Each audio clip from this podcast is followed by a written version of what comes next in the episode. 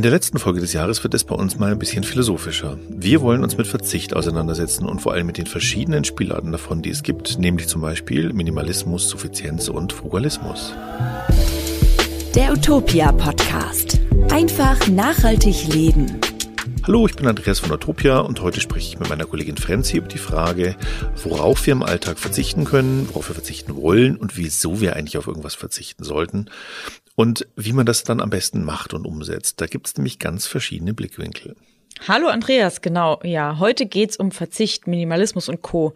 Bevor wir in die Folge starten und uns mit Verzicht und dem ganzen anderen Rest auseinandersetzen, kommt hier noch die Frage der Woche aus dem Utopia-Universum, auf die es wie immer am Ende der Folge eine Antwort gibt, nämlich was ist der wichtigste Vorsatz fürs neue Jahr? Also das eine Ding oder die eine Sache, das beziehungsweise ähm, ja, die wir vielleicht machen sollten. Hierauf gibt's wie gesagt, am Ende der Folge eine Antwort. Hier kommt noch schnell der Hinweis auf die Werbung und den Werbepartner der heutigen Folge. Werbung. Unser Partner ist die GLS Bank, die erste und größte nachhaltige Bank Deutschlands seit 1974. Klimaschutz, gesunde Lebensmittel, Geschlechtergerechtigkeit und saubere Mobilität liegen dir am Herzen, dann werde Teil der GLS-Gemeinschaft und entscheide selbst, wo dein Geld wirken soll. Denn ob billig oder bio, global oder regional, Wohnprojekt oder Wohnkonzern, das alles kannst du mit deinem Banking bestimmen. Darum braucht mehr nachhaltiges Leben deinen Kontowechsel zur GLS-Genossenschaft. Erfahre alles über die GLS Bank auf gls.de. So, und jetzt geht's los mit Minimalismus und Co. Na okay, Frenzi, wie schaut's denn bei dir beim Thema Verzicht aus? Hm, ja, ich gebe zu, dass ich mir da früher meistens nicht so viele Gedanken drüber gemacht habe. Ich habe halt einfach gekauft und konsumiert, was mir so in den Weg kam. Oder wenn ich halt einfach kein Geld mehr hatte, habe ich aufgehört zu kaufen. Aber dann habe ich als Studentin nebenbei in einer kleinen Modeboutique angefangen zu arbeiten, die ausgefallene Mode und Accessoires angeboten haben, die von Herstellern kamen, ähm, die total auf faire Produktionswege, faire Löhne und vor allem auf nachhaltige Materialien geachtet haben. Und dann war es relativ fix so, dass meine Karriere als Konsumentin bei H&M und Co. einfach sowas von dermaßen vorbei war, weil ich natürlich ständig geguckt habe, wo kommen die Teile her, wo wurden sie produziert, wie ist die Qualität und Co. Was für Farben wurden die gefärbt und dann habe ich irgendwie auch angefangen, mich mit ähm, ja, Ernährung auseinanderzusetzen und habe schon auch gemerkt, dass ich einfach total viel Schrott in mich reingeschaufelt habe und habe eben angefangen zu verzichten auf die Dinge, die mir nicht so gut tun und habe mich dann mit dem Motto weniger ist mehr auf die Dinge fokussiert, die einfach mir besser getan haben. Tja, und wie ist es bei dir, Andreas? Ja, gut, dass du fragst. Also ich gebe schon zu, boah, Verzicht ist jetzt echt nicht meine Stärke. Und vielleicht sollten wir auch einmal ähm, hier an der Stelle sagen, hey, ähm, wahrscheinlich kommt jetzt wieder so ein Lockdown früher auf uns zu. Ähm, nicht alle Dinge sind jetzt supergeil. Macht das mit dem Verzicht echt nur, wenn es euch nicht stresst. Ja, ihr müsst es schon wollen, ja, weil sonst könnt ihr es halt lieber sein lassen. Sonst habt ihr nur einen Stressfaktor zusätzlich mit dem Verzicht. Ja, total. In Wirklichkeit aber, darauf kommen wir ja in der Folge noch, kann Verzicht euch sehr gut entstressen. Also probiert die Dinge ruhig trotzdem mal aus. Ja. Ich stelle zum Beispiel fest, dass ganz viele Leute, wenn wir von Verzicht reden hier, ähm, Dinge haben, die ich null brauche. Mal ein Beispiel, ähm, eine Smartwatch. Es leuchtet mir absolut nicht ein, warum man neben seinem Smartphone auch nochmal das gleiche in klein am Handgelenk braucht. Ähm, insofern fällt mir so ein Verzicht dann eigentlich recht leicht. Also ist jetzt verzichte ich jetzt auf ein Smartphone? Na, nee, eigentlich nicht. Ich brauche halt einfach nicht. Ja. Ähm, und man sollte da vielleicht auch jetzt äh, aufpassen, nicht zu großspurig daher zu reden. Vielleicht finde ich in fünf Jahren eine Smartwatch ja absolut unentbehrlich. Ich gehöre zum Beispiel auch zu den letzten, die ein Handy hatten. Ähm, und auf mein Smartphone zu verzichten, das fiel mir heute schon schwer. Ja, ja, worauf verzichte ich noch? Ich verzichte auf ein Auto, ich verzichte auf Milch und unter der Woche auch auf Käse und Fleisch ich verzichte eigentlich darauf, so mir Dinge anzuschaffen, solange die vorhandenen nicht kaputt sind. Also die müssen schon wirklich richtig kaputt sein. Ich habe zum Beispiel einen Kurzhaarschneider und einen Föhn von etwa 1997. Das mit dem Föhn ist mir erst gestern aufgefallen, weil meine Frau ihn benutzt hat. Und ich dachte, was ist denn das für ein Ding? Ja, und ja, das ist wirklich, das ist von 1997, das weiß ich noch, weil ich weiß, wo ich den gekauft habe. Und bei Küchengeräten zum Beispiel, ich koche eigentlich ganz gern. Da kenne ich ganz viele Leute, die haben einen Küchenroboter, die haben eine Fritteuse. Ähm, das brauche ich alles nicht. Ja, ähm, und äh, am Wochenende erzählte mir einer, dass er so ein sous dingsbums hat. Ich, ich, ich verstehe nicht, warum man sowas braucht. Und ich verstehe auch nicht, warum man sich ein Gerät anschafft, wo man vorher irgendwelche Lebensmittel in Plastikfolie einwickelt und die dann irgendwo, ah, das äh, braucht man alles nicht, ja. Wenn du mich aber so ehrlich fragst, worauf ich verzichte, würde ich sagen, ich verzichte in letzter Zeit vor allen Dingen darauf, Recht haben zu müssen oder auch zum Beispiel darauf, Gleiches mit Gleichem zu vergelten. Also Leute, die mich irgendwie anmachen, zurück anzupumpen, ja.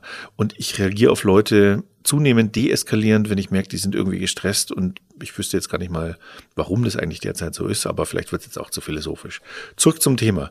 Ihr habt euch sicherlich schon öfter mit Verzicht beschäftigt und wir reden ja auch relativ häufig darüber, weniger fliegen, weniger konsumieren, weniger kaufen, sind ja alles Verzichtsthemen, ja. Das Fachwort kennt ihr dafür sicher auch, Askese, klingt allerdings auch gleich wieder so ein bisschen sehr huge, ja. Ähm, was ist denn das eigentlich genau? Naja, Askese bedeutet im ursprünglichen Sinne üben. Praktisch zeichnet sich das durch genau zwei Dinge aus. Erstens ein Ziel und zweitens eben den Verzicht. Traditionell haben in einigen Religionen auch schmerzhafte Sachen zu den asketischen Methoden gehört, wie zum Beispiel sich großer Hitze auszusetzen. Ähm, aber in der heutigen Zeit ist das Ziel oft eher die eigenen Bedürfnisse zu erkennen und dann den Willen zu stärken, dieses, diesen Zielen einfach auch Raum zu geben und sie umzusetzen. Also wenn ich mich im Sommer auf die Wiese lege in die Sonne, dann ist das Askese. Und wenn ich Eventuell, schwitze, ja, könnte sein, wenn du, wenn das dein Ziel ist. wenn es dein Ziel ist, dass du es erkennst und dass es ein Bedürfnis von dir ist, dich in die Sonne zu legen, würde ich jetzt mal sagen, damit verzichtest du ja auch darauf, andere Dinge zu machen. Stimmt auch wieder. Ja? Und gerade weil wir in der heutigen Zeit so viele Möglichkeiten haben, kann es schon sehr schwer sein zu erkennen, was wir wirklich brauchen, weil da ist ja jeder auch sehr individuell und das kennen viele auch bestimmt. Bloß weil andere irgendwas machen, heißt es ja noch lange nicht, dass es genau für uns das Richtige ist. Aber Askese kann da helfen, dass wir uns einfach auf uns selbst besinnen und auf das konzentrieren, was uns wirklich wichtig ist. Also sprich, ne, man sollte sich immer fragen, was ist mir wirklich wichtig? Und dabei darf man aber auch nicht vergessen, das ist jetzt nichts Egoistisches. Wir rufen jetzt hier nicht dazu auf, irgendwie die Ellbogen auszupacken, zu sagen, hier geht aus dem Weg, ich mache jetzt nur das, was mir gefällt, sondern man sollte vielleicht einfach den Verzicht auch dazu benutzen, Gewohnheiten zu durchbrechen und für sich neue Denkanstöße zu finden und anderen weiterzugeben ähm, ja, weil Verzicht ist nicht nur Verzicht auf Materielles, sondern Verzicht ist vielleicht auch ähm, die Implementierung eines, ja, einer neuen Denkrichtung. Ja, ich finde, da gehören auch so Themen wie Ablenkung und Überforderung dazu. Die finde mhm. ich eigentlich total wichtig und das begegnet mir immer häufiger, dass ich das Gefühl habe, boah, wir sind so dauerabgelenkt und in so einer Dauerüberforderung. Hm, ich nenne da mal ein Beispiel. Ich war ganz beeindruckt. Ich habe so einen Kunstgeschichtekurs besucht und ähm, da wurde mir klar, dass es im Mittelalter Bilder nur in der Kirche gab. Es gab in unseren Breiten sonst keinen Ort, wo du hingehen kannst und mal ein Bild anschauen. Und heute, ähm, also das können wir uns ja gar nicht vorstellen, heute hast du Bilder und Videos überall im Smartphone, du hast Streaming, überall hast du Werbeplakate, die Werbeplakate Plakate rotieren oder sie sind schon Displays. Ähm, und in der U-Bahn musst du dir auch noch unbedingt einen Bildschirm anschauen, wo mhm. irgendeine News dich rein bedröhnt. Und ich glaube schon, dass all diese Ablenkungen, die ja alle irgendwie an deiner Aufmerksamkeit zehren, das sind ja alles kleine Bildschirme, die irgendwie sagen, ja, guck auf mich, find mich gut, ähm, hab irgendeine Emotion ähm, in meine Richtung, dass uns das letztlich äh, mental und auch emotional völlig überfordert. Ja, voll, weil man da auch überhaupt nicht zur Ruhe kommt. Ne? Also man ist ständig, man ist ständigen Reizen ausgesetzt und wie soll man dann überhaupt sich darauf besinnen, was man selber eigentlich möchte? Ja. Funktioniert ja nicht. Und ich finde, Besitz stresst oft genauso. Hast du ein Auto, hast du Parkplatzsorgen, ähm, musst ständig jemanden anhupen, der muss dann zurückhupen und alle sind irgendwie gestresst und ich übrigens auch, weil ich nämlich äh, in dem Haus wohne, wo vor dem Fenster ständig die Leute sich anhupen. Ähm, oder hast du eine Smartwatch, ja, so ein Ding, das keiner braucht, musst du ständig aufladen, musst darauf aufpassen, dass du es nicht verlierst, weil das Ding kostet irgendwie 500 oder mehr, ich weiß es nicht. Ähm, und was man halt sonst damit macht, irgendwie, musst du ständig drauf schauen, ob irgendeine wichtige Nachricht ankommt, ähm, stresst doch nur nur. Ja, hast du eine große Wohnung, musst du mehr putzen. Ich habe tatsächlich eine große Wohnung, ähm, ich weiß das. Und die Frage, was du heute anziehst, die hast du auch nur, wenn du eigentlich viel zu viel Klamotten hast. Ja, sonst sagst du dir, naja, ich habe nichts anderes als das, was hier gerade da ist. Und deswegen finde ich schon, dass Minimalismus, ja, ähm, also weniger besitzen, alles mal ein bisschen reduzieren, ganz klar ein Teil von Askese ist, also von so einer Übung einfach sich auf ein Ziel zurückzubesinnen und ja, Verzicht zu üben. Genau, da kommen wir auch gleich noch zu. Also, weil wenn man sich von diesen Dingen, die du gerade genannt hast, befreit, kann es sein, dass man leichter zur Ruhe kommt und sich besser konzentrieren kann. Aber natürlich muss man nicht auf alle schönen und hochwertigen Dinge verzichten. Das heißt jetzt nicht, dass man ab sofort in Sack und Asche gehen soll, wenn man den Weg des Verzichts äh, wählt. Aber am besten wählt man halt eben selber, worauf man mit welchem Ziel verzichten möchte. Also wenn man jetzt zum Beispiel sagt, man möchte nicht mehr so wahnsinnig viele Klamotten in seinem Kleiderschrank haben, naja, Mai, dann sucht man sich halt die schönsten raus, spendet oder verkauft die, die den letzten Rest und freut sich jeden Tag, wenn man was Schönes zum Anziehen und hat. Und schafft weniger an demnächst. Ja, das sowieso. Also nachkaufen sollte man nicht, dann nur damit die Regale wieder voll gefüllt werden. Aber etwas, was gerade heute immer beliebter ist, ist die digitale Askese. Und das muss ich echt sagen, hat halt, ne, wie du schon gesagt hast, äh, Bildschirm, Smartphone, äh, Laptop, iPad, weiß der Kuckuck. Also, indem man auf diese permanente Erreichbarkeit verzichtet und sich von der Reizüberflutung fernhält, kann man wirklich mehr Ruhe finden. Ich finde schon, das kennt bestimmt jeder auch, ab und zu rennt man aus dem Haus und vergisst sein Telefon. Es ist ein maximales Gefühl der Freiheit, muss ich sagen, wenn man mal eine Stunde ohne Handy unterwegs und einfach nicht erreichbar ist. Hast du das auch schon mal probiert, Andreas? Ja, sagen wir mal so, wenn es mal so einfach wäre. Ich habe mir jetzt so einen Impfpass oder so ein Impfdings da, ich weiß nicht genau, wie es heißt, bestellt, mhm. ähm, wo du auf ein Stück Papier da dein Impfzertifikat durch die Gegend trägst, mhm. damit ich eben nicht mehr nur deswegen das Handy andauernd mhm. ähm, dabei haben muss, weil das ist jetzt ja genau der Punkt. Du kannst nicht mehr wie kannst früher sagen, ich lass mal mein Handy bewusst irgendwo liegen, ja. du brauchst es ja. Ähm, und ich habe zum Beispiel aus beruflichen Gründen habe ich mehrere Notebooks und Smartphones und die wollen alle aktualisiert werden. Mhm. Irgendwann kommt ein neues Betriebssystem und natürlich haben sie alle ständig irgendwelche Probleme. Dieses geht nicht, jenes kommt, der geht nicht. Und dann habe ich natürlich auch mehrere Konten, private und berufliche. Und weil ich aus der IT komme, ursprünglich habe ich auch noch jede Menge Bekannte und Verwandte. Ja, für die bin ich dann auch noch so ein bisschen freiwilliger IT-Berater, wenn das DSL nicht geht, wenn dieses nicht geht, wenn jenes nicht geht.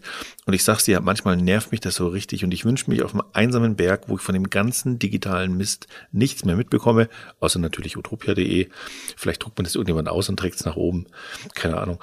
Aber was ich schon mache, ist, dass ich abends ähm, mein Smartphone in den Nicht-Stören-Modus schalte. Also der geht automatisch. Da gibt's halt so eine Einstellung, wo du sagst, der ab 19 Uhr bis äh, morgens 7 Uhr oder 8 Uhr ähm, bitte keine Nachricht. Ich habe auch schon wichtige Dinge deswegen verpasst.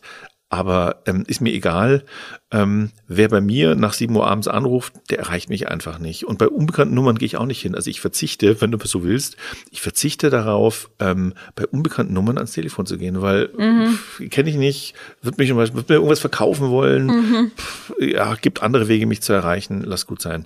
Ähm, finden auch nicht alle lustig. Ähm, ist aber so. Und im Urlaub schalte ich oft komplett ab. Da lese ich auch diese Dinger, ähm, die auf Papier gedruckt sind. Ich weiß gar nicht, Bü Bücher oder so, wie die heißen. ähm, aber ich muss schon sagen, Literatur, ja, na, so weit würde ich jetzt nicht gehen. Ich habe schon eine Neigung zu äh, unterhaltsamen Dingen. Aber ähm, Digital Detox, ähm, das schaffe ich ehrlich gesagt immer nur temporär. Hat natürlich berufliche Gründe. Ja, Eine Kollegin, die hat mal eine richtige Smartphone-Diät gemacht. Ähm, und die hat es auch beschrieben in dem Artikel und hat es wärmstens empfohlen. Wir haben euch den Artikel auch verlinkt in den Show Notes. Da könnt ihr mal sehen, wie sowas geht. Ähm, Natürlich ist es wichtig, dass ihr auch, also das sage ich jetzt echt von Herzen, eure Familie und Freunde informiert, dass ihr nicht erreichbar seid, wenn ihr sowas macht, weil die machen sich dann zum Teil echt Sorgen, weil man irgendwie auf WhatsApp nicht mehr da ist, nicht reagiert oder keine Ahnung was, kommen dann vielleicht vorbeigestürmt und dann habt ihr auch noch extra Stress, weil ihr diese Gemüter beruhigen müsst oder sowas, ja. Ja, wo kann man denn noch detoxen, was weglassen, worauf kann man noch verzichten? Wir hätten da schon eine Idee, nämlich zum Beispiel den Plastikverzicht. Ja, genau, weil am Jahresanfang oder in der Fastenzeit verbannen ja viele Menschen Dinge wie Süßes, Alkohol, Kaffee oder Fleisch aus ihrem Leben. Aber wie wäre es denn, wenn man einfach mal Plastikfasten macht? Weil Plastik ist irgendwie immer überall und allgegenwärtig, ist aber gleichzeitig eines der größten Umweltprobleme unserer Zeit. Weil es eben fast überall vorkommt, ist es natürlich auch total tricky, komplett darauf zu verzichten. Ja, das kann fast schon so eine Lebensaufgabe sein. Mhm. Und wir reden ja auch ganze Zeit über Zero Waste und diese Dinge. Ähm, und deswegen macht es total Sinn, mit diesem, mit diesem Plastikverzicht mal anzufangen und dabei auch klein anzufangen. Ja, genau. Und das gilt überhaupt für jeden Verzicht. Also verzichtet nicht gleich auf alles. Lasst einfach schrittweise Dinge weg, ne? Eins nach dem anderen. Weil wenn man sich zu viel auf einmal vornimmt, dann ist das Scheitern viel näher, als dass es einem glückt. Und es gibt Dinge, die sind eben wichtig und die sollten wir auch nicht weglassen. Vieles andere, ja, das kann weg. Ja, absolut. Und hey, Plastik, Plastik ist nicht wichtig, ist verzichtbar. Mhm. Und das geht auch. Und beim Plastikfasten kann man ebenfalls Step by Step vorangehen. Vielleicht sollte man mal mit drei kleinen Dingen anfangen. Ein Beispiel, Seife statt Duschgel nehmen. Also ein Stück Seife, das hat maximal eine Papierverpackung. Es gibt ja auch lose. Ein Duschgel hat immer so eine Plastikverpackung. Genauso Haarseife statt Shampoo. Oder eben zum Beispiel Wasser aus der Leitung trinken, statt sich irgendwelche Kunststoffflaschen mit Flaschenwasser anzuschaffen. Das sind jetzt drei Dinge, die gehen total einfach. Die kann jeder und jede. Und beim Wasser spart man sogar noch Geld. Mm, und die drei Dinge kann man auch sofort umsetzen ähm, oder eins davon wenigstens. Ja, Verzicht kann wirklich auch einfach sein. Ja, vor allem, ich denke immer, wenn man jetzt sagt, okay, ich nehme jetzt mal Plastikfasten vor, dann wissen viele Leute gar nicht, dass es auch wirklich einfach sein kann, ne? wie du eben gerade schon gesagt hast. Man kann ja auch einfach darauf achten, zum Beispiel kein verpacktes Obst oder Gemüse mehr zu kaufen und zur Wurst und zur Käsetheke seinen eigenen Behälter mitzubringen, weil solange die eigene Dose auf der Theke stehen bleibt, ist es auch absolut erlaubt, sich die Sachen dann sozusagen über die Theke in die Dose reinreichen zu lassen. Und auch eure Ernährung könnt ihr asketischer, sage ich mal, gestalten. Also ihr könnt dabei auf zum Beispiel tierische Produkte verzichten und auf auf nicht regionale oder vor allem nicht saisonale Lebensmittel, wie zum Beispiel die berühmte Erdbeere mitten im Januar oder auf Fertiggerichte könnte man auch verzichten. Und auf Koffein und Alkohol kann man auch super verzichten. Oder mal einfach eine Woche lang oder einen Monat meinetwegen nur Leitungswasser trinken und dann gucken, wie geht's mir eigentlich damit? Vielleicht ist das alles überhaupt nicht so wild, wie man sich das vorher vorgestellt hat. Dann gibt's natürlich noch so Themen wie Heilfasten.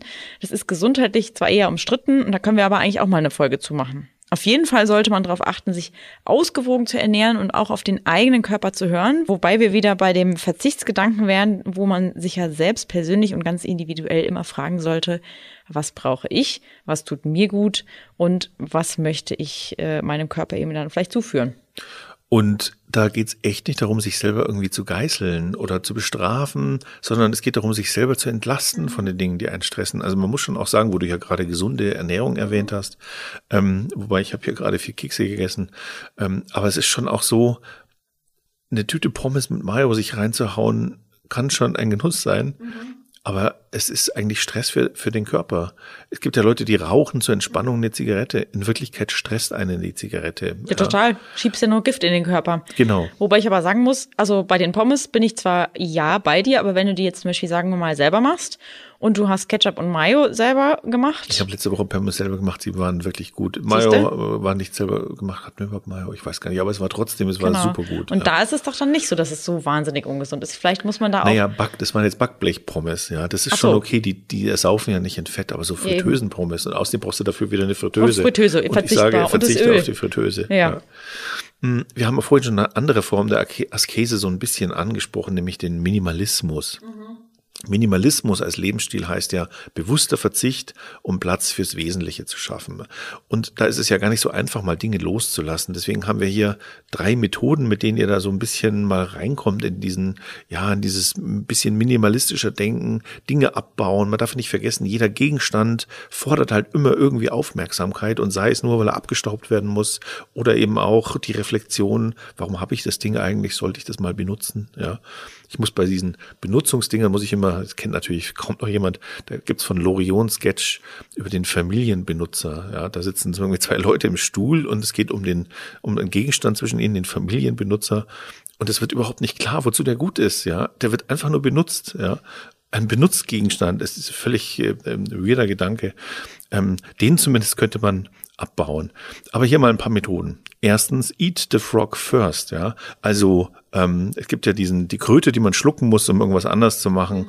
ähm, dass man aus seinen allerliebsten Besitztümern eines auswählt, ein einziges, auf das man künftig verzichten will. Und da sage ich dir, ich habe ja vorhin gesagt, ne, Verzicht ist jetzt nicht mein, mein bestes Ding, aber ich mache das tatsächlich äh, wöchentlich, meist mit Büchern, aber auch mit anderen Sachen. Ich gehe immer wieder, also ich mache das so Schubladen oder Regalweise, ich gehe das durch. Bei Schubladen ist es zum Beispiel so, dass ich, ich habe immer eine leere Schublade und dann räume ich die volle Schublade in die leere Schublade mhm. und überlege, brauche ich denn das noch? Also es gibt natürlich Gegenstände, die cool. brauchst du ja nicht ständig, sondern mhm. hast halt immer wieder mal. Und dabei bleibt immer so, 30 Prozent der Dinge bleiben irgendwie hängen, wo du sagst, na, ist doch eigentlich Quatsch, warum hebst du das auf und ähm, machst du damit irgendwas, ist doch Unfug, gibt es irgendjemand anders.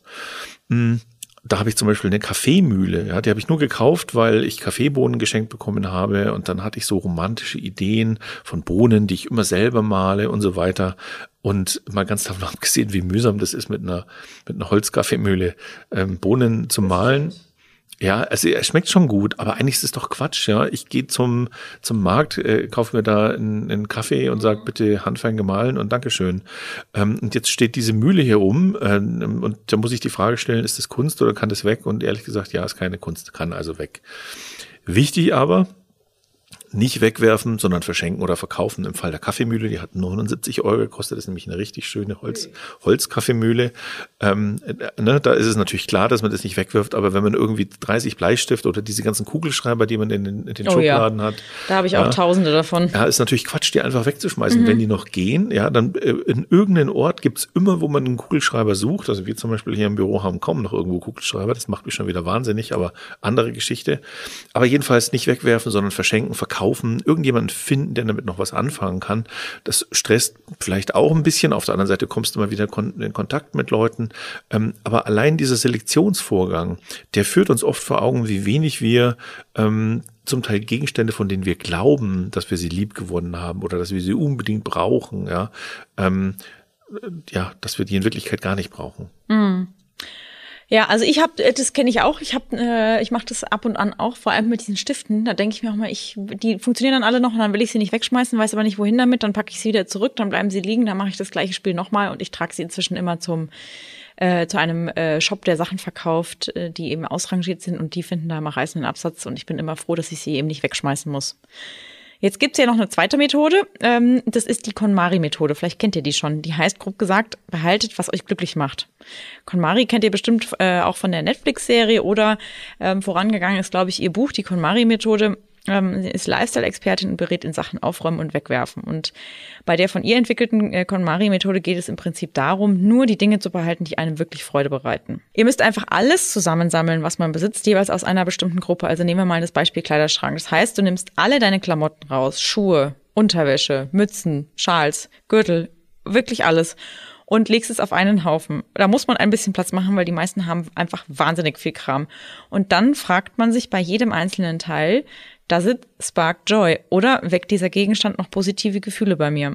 Ist das der Fall, behältst du den Gegenstand. Wenn nicht, dann kommt er weg.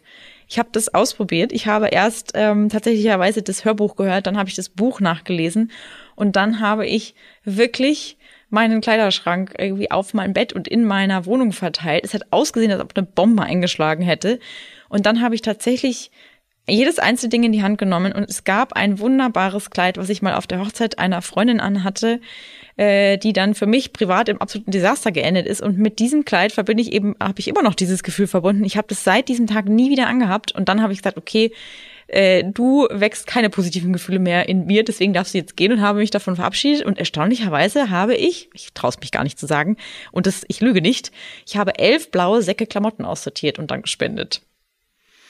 Okay, das ist Mhm. dann aber sozusagen der Beleg deiner Unnachhaltigkeit in früheren Zeiten im Nachhinein. Ja, erbracht. dazu muss man sagen, dass ich äh, für einen großen äh, Ja, okay, Second-Hand-Retailer gearbeitet habe. Ja.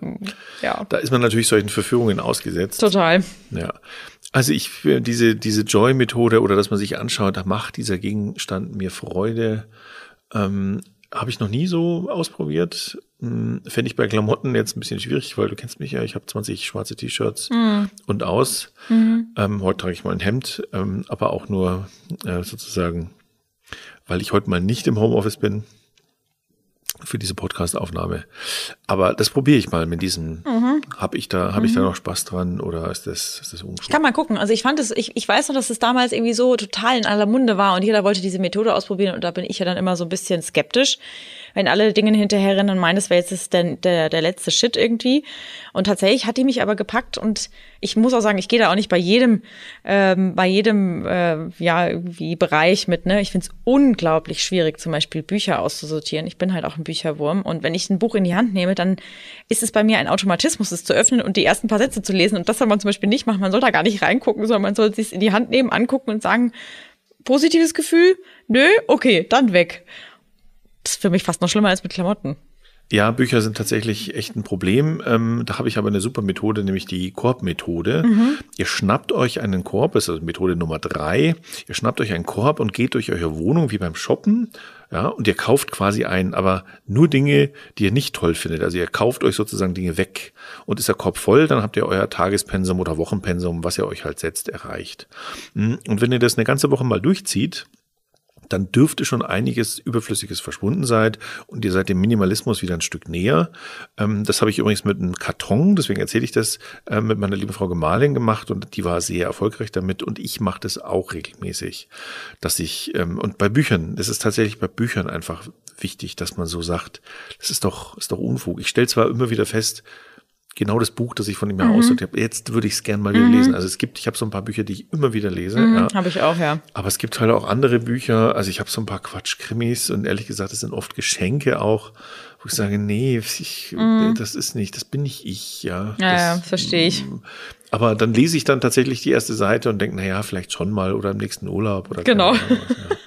Ja, aber man muss da hart so sich sein. Und meine Erfahrung ist übrigens bei dieser Art des Aussortierens mit dem Karton, auch wenn man immer wieder seine Regalfächer durchgeht, mhm. man wird mit jeder Runde härter Bestimmt. und sagt, nein, ich habe die Frage, brauche ich das schon dreimal gestellt? Jetzt wird doch wirklich langsam klar und habe sie immer unsicher oder äh, beantwortet. Dann ist doch jetzt langsam klar, wenn die Antwort nicht ja lautet, dann ist die Antwort nein. Das ist ja so ein bisschen auch wie die Joy-Methode. Ja? Mhm. Wenn es wirklich Joy wäre, würde man sagen, ja, dieses mhm. Buch gebe ich nie aus der Hand, weil das lese ich einmal im Jahr mhm. oder so. Gibt, gibt ja auch bei Filmen. Ja. Stimmt, ja, das stimmt. Und oft sind sehr kuriose Filme, die einem so gefallen, dass man sie andauernd anschaut. Hm. Tja, ansonsten, ähm, natürlich gibt's noch das Spezialthema, haben wir ja schon ein bisschen angedeutet, des minimalistischen Kleiderschranks. Da haben wir auch eine eigene Folge zu gemacht, das war Nummer 72, hört die gerne mal an. Ähm, ich zum Beispiel habe nur offene Regale, also damit ich immer die Dinge sehe, ähm, die ich habe. Also ich habe auch ein paar Schubladen, aber eigentlich hasse ich Schubladen. Ich möchte immer sehen, was da ist, damit ich auch immer wieder drüber nachdenke, warum steht das Ding da eigentlich ungenutzt rum? Ähm, oder sollte ich dieses Buch jetzt mal langsam lesen? Ich habe mir so ein Buch über ähm, ja, agiles Arbeiten angeschafft und das müsste ich eigentlich dringend mal lesen, aber äh, komme irgendwie nicht dazu. Wahrscheinlich müsste ich agil arbeiten, um die Zeit dafür zu haben.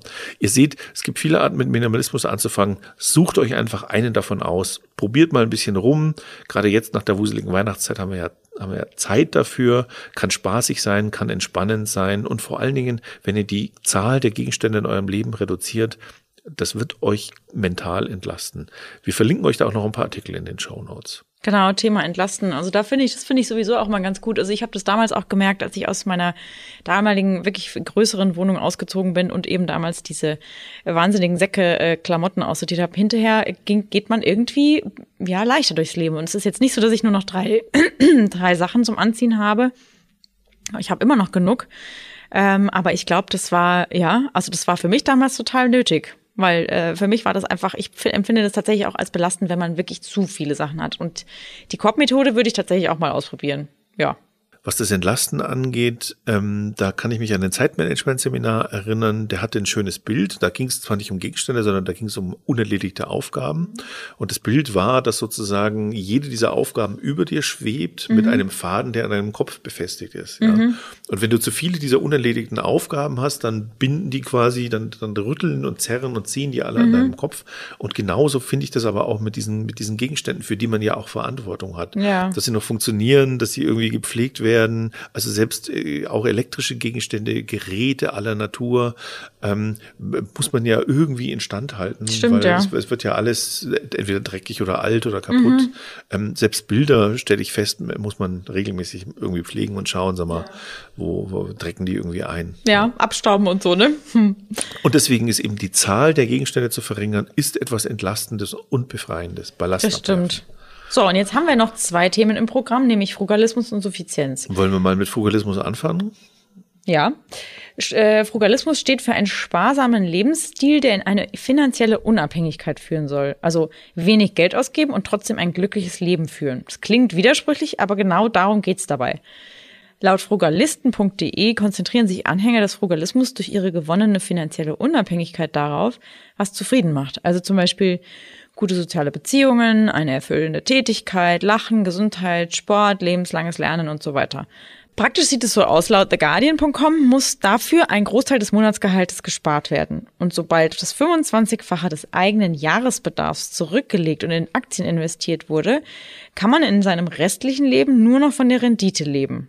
Dadurch sei man unabhängig und braucht keiner Arbeit mehr nachzugehen. Hm. Naja, also ich muss jetzt schon sagen, das klingt schon wie ein bisschen was, also was man nur gut machen kann, wenn man irgendwie halt einen super Job hat und mm. richtig viel Geld kassiert und keine Kinder. Und wenn du aber irgendwie ein Ehepaar bist, zu zweit, hast normale Jobs, ja. hast zwei Kinder oder wenn du sonst irgendwie am Existenzminimum kratzt. Also ich weiß nicht, ob das so ein, so eine Methode ist. Also das klingt für mich so nach ganz schnell reich werden und dann mit, mit 45 in den Ruhestand. Ähm, aber äh, andererseits die grundsätzliche Idee des Frugalismus, also ein paar Dinge hast du ja da erwähnt, ähm, ähm, gute soziale Beziehungen, erfüllende Tätigkeit, Lachen, lebenslanges Lernen, mhm. Finde ich, da sind schon spannende Elemente drin. Ja, wobei ich habe mir ein paar von diesen Frugalismus-Websites angeschaut. Mhm. Für mich klingen die alle so ein bisschen nach äh, schnell reich werden, schnell in Rente gehen oder sowas. Mhm. Es wäre jetzt ehrlich gesagt nicht mein Ding. Ähm, wo vielleicht sollte ich noch mal drüber nachdenken, ob schnell reich werden und in Rente gehen nicht doch mein Ding sein könnte. Aber ähm, Sie empfehlen ja letztlich ähnliche Dinge, ja. Also reduziere deine Fixkosten, ähm, überleg dir mal mit Miete, hast du, tut's dir auch eine geringere Wohnfläche, würde nämlich übrigens auch auf deine Heizkosten und damit auch auf deinen CO2-Fußabdruck ähm, positiv einzahlen. Brauchst du wirklich diese ganzen Versicherungen? Ähm, was ist mit deinen Handykosten? Kannst du die irgendwie reduzieren? Check doch mal deine ganzen Verträge. Ähm, reduziert es aufs Mindeste. Benutzt lieber das Rad. Geh zu Fuß, statt teure Verkehrsmittel zu benutzen. Koche selbst, statt ins Restaurant zu gehen, klingt für mich alles voll einleuchtend, auch aus nachhaltiger Sicht und sicher auch so ein bisschen aus dieser Entlastungsperspektive. Ja, also ich finde, es klingt für mich zu teilen, wie, wie du schon sagst, einleuchten. Also für mich wäre das jetzt auch nichts, irgendwie nur noch mein Leben darauf auszurichten, dass ich dann irgendwann von der Rendite leben kann. Ähm, aber die, also so Dinge wie, weiß ich jetzt, äh, ne, lieber zu Fuß gehen, anstatt äh, mit einem Auto in die Stadt zu fahren oder selber zu kochen oder halt auch sich mit Freunden zu treffen, zu Hause statt wegzugehen oder meine alten Sachen zu verkaufen, die ich nicht mehr brauche. Und ich meine, das ist bei mir sowieso, ich kaufe eigentlich fast nur Dinge gebraucht. Also gut, klar, wenn ich jetzt irgendwie sage, ich brauche einen Staubsauger, weil mein Alter wirklich kaputt und nicht mehr reparabel ist, dann kaufe ich in der Regel schon auch einen neuen Staubsauger. Aber das passiert halt keine Ahnung, alle 15 Jahre mal irgendwie, weil man dann irgendwie im Freundeskreis ja auch rumfragt, hat jemand einen Staubsauger übrig? Aber wenn, allein schon, wenn zwei Leute aus jeweils einer Wohnung zusammenziehen, bleibt ja eigentlich immer ein Staubsauger irgendwo übrig. Ähm, es geht uns aber jetzt natürlich auch nicht darum zu sagen, macht das alles und alles sofort und alles auf einmal. Ähm, aber zum Beispiel auch davon, ein oder zwei Sachen kann man ja mal abchecken und überlegen, ob das nicht was für euch ist. Übrigens finde ich die Formulierung des letzten Tipps irgendwie ganz cool. Schau doch mal, ob du oder dein Umfeld schon die Möglichkeit äh, habt, ein Problem anzugehen ähm, ohne dass man direkt Geld ausgeben muss. Der äh, Tipp dazu lautet, um es nochmal zu wiederholen, versuch ein Problem mit deinen dir vorhandenen äh, Mitteln zu lösen, anstatt sofort loszugehen und etwas Neues als Ersatz zu kaufen. Falls ihr euch noch mehr für Frugalismus interessiert, ähm, haben wir euch da auch einen Artikel in den Show Notes verlinkt. Da könnt ihr einfach noch mal ein bisschen reinlesen. Ja, klingt auch so ein bisschen nach selbermachen, nach mhm. diesem selbermachen und reparieren und Dings, so. Ja. ja. Ähm, wir hätten da noch Dinge, ähm, nämlich Suffizienz beziehungsweise Subsistenz.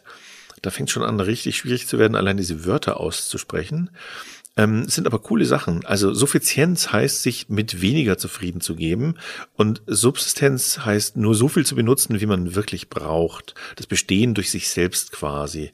Heutzutage verwenden Wissenschaftler wie der Ökonom und Wachstumskritiker Nico Pech den Begriff Subsistenz oft gleichbedeutend mit Selbstversorgung. Das also geht so ein bisschen in die ähnliche Richtung.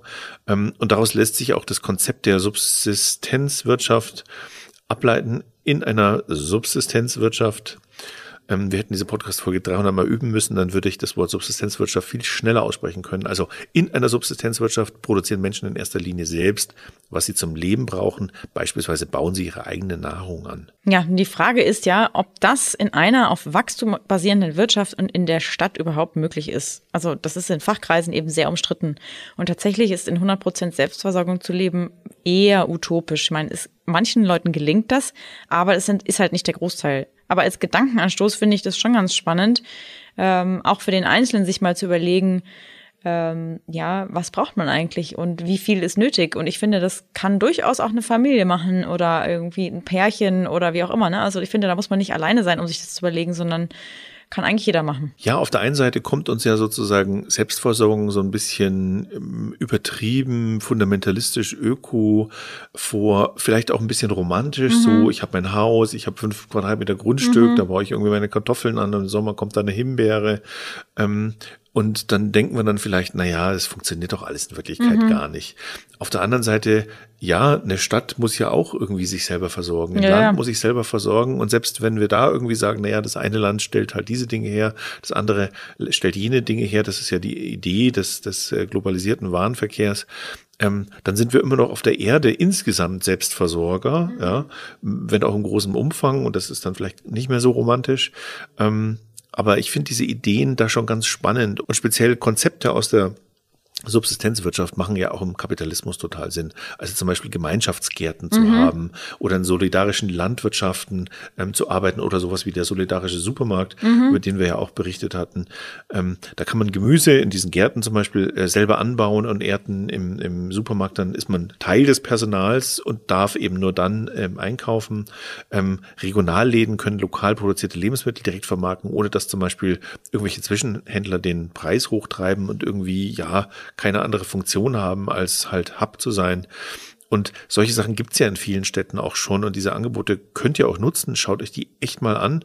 Also gerade Gemeinschaftsgärten und solidarische Landwirtschaft, da kann man sich nämlich auch selber einbringen und schauen, ist es überhaupt was für mich? Ja? Mhm. Total cool, also, ja. Ich hätte ja, ne, ich würde ja sofort irgendwo hingehen und würde sagen, ich kaufe mir so einen kleinen Acker und dann ähm, bin ich hier für mich und habe auch den ganzen digitalen Quatsch nicht mehr.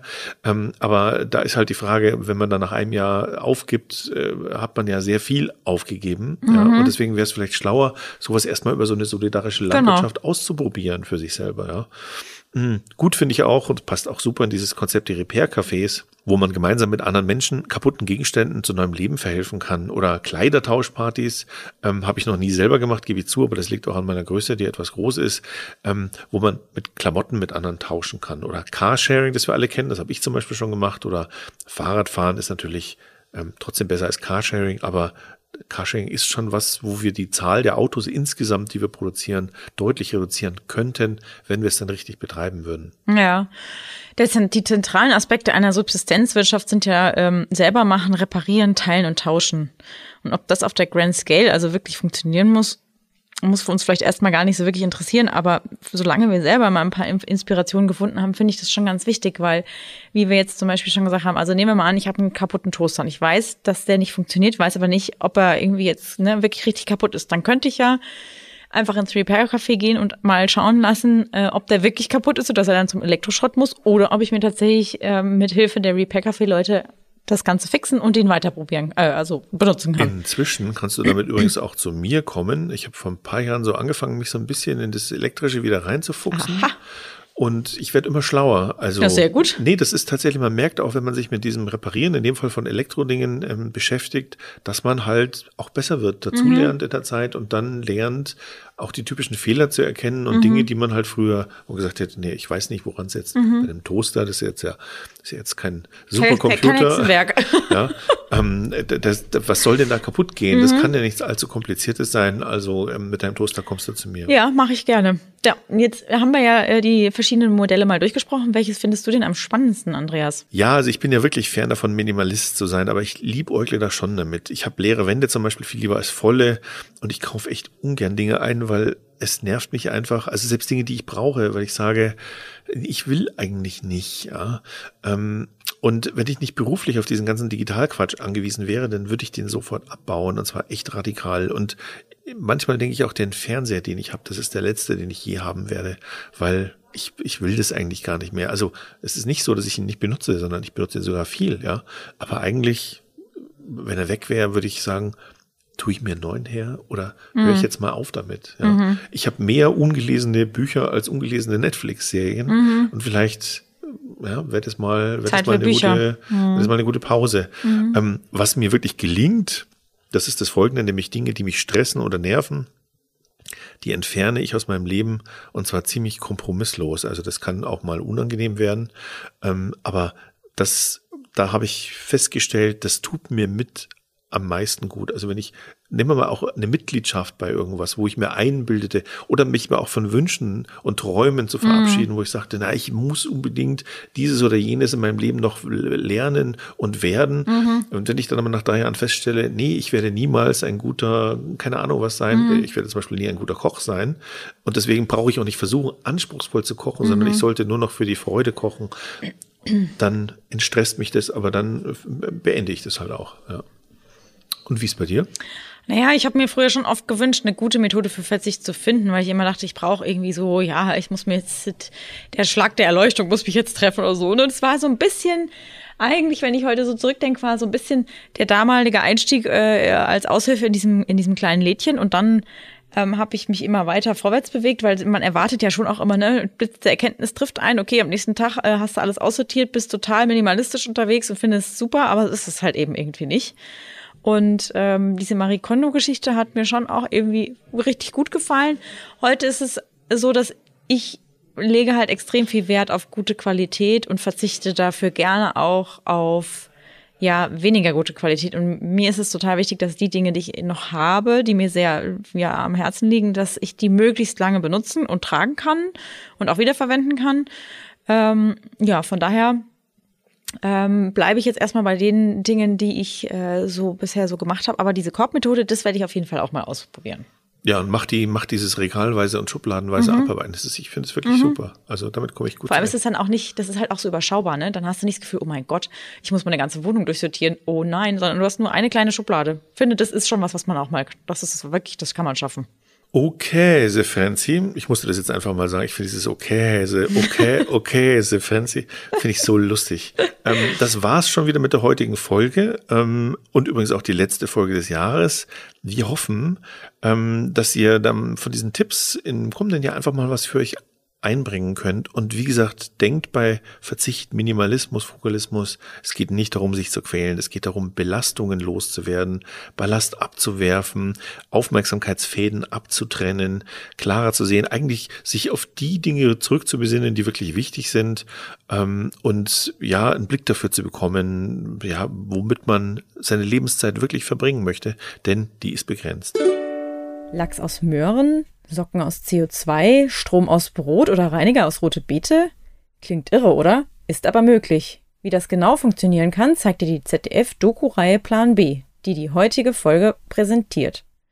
Plan B deckt eine große Bandbreite an gesellschaftlichen Themen ab und zeigt euch, wie Dinge unseres Lebens anders gedacht und vor allem anders gemacht werden können. Mit Fokus auf Lösungen und Alternativen im Alltag ist davon Nachhaltigkeit über Soziales bis hin zu Ernährung, Umwelt, Klima oder Technik alles dabei. Schaut dazu einfach mal in der ZDF-Mediathek rein, wenn ihr mögt, und lasst euch inspirieren. Weitere Infos zu Plan B findet ihr auch auf der Website unter planb.zdf.de. Wir kommen jetzt noch zum Ende der Folge, mindestens genauso wichtig, auf die Antwort auf die Frage aus dem Utopia-Universum, nämlich, was ist der wichtigste Vorsatz fürs neue Jahr? Was ist das eine Ding, die eine Sache, das, beziehungsweise die wir tun sollten? Genau, klar. Also gute Vorsätze fürs neue Jahr vornehmen, das glaube ich, hat jeder von uns mal gemacht oder tut jeder am äh, Silvesterabend, wenn er dann in die äh, äh, ja in die in die Nacht hinausblickt.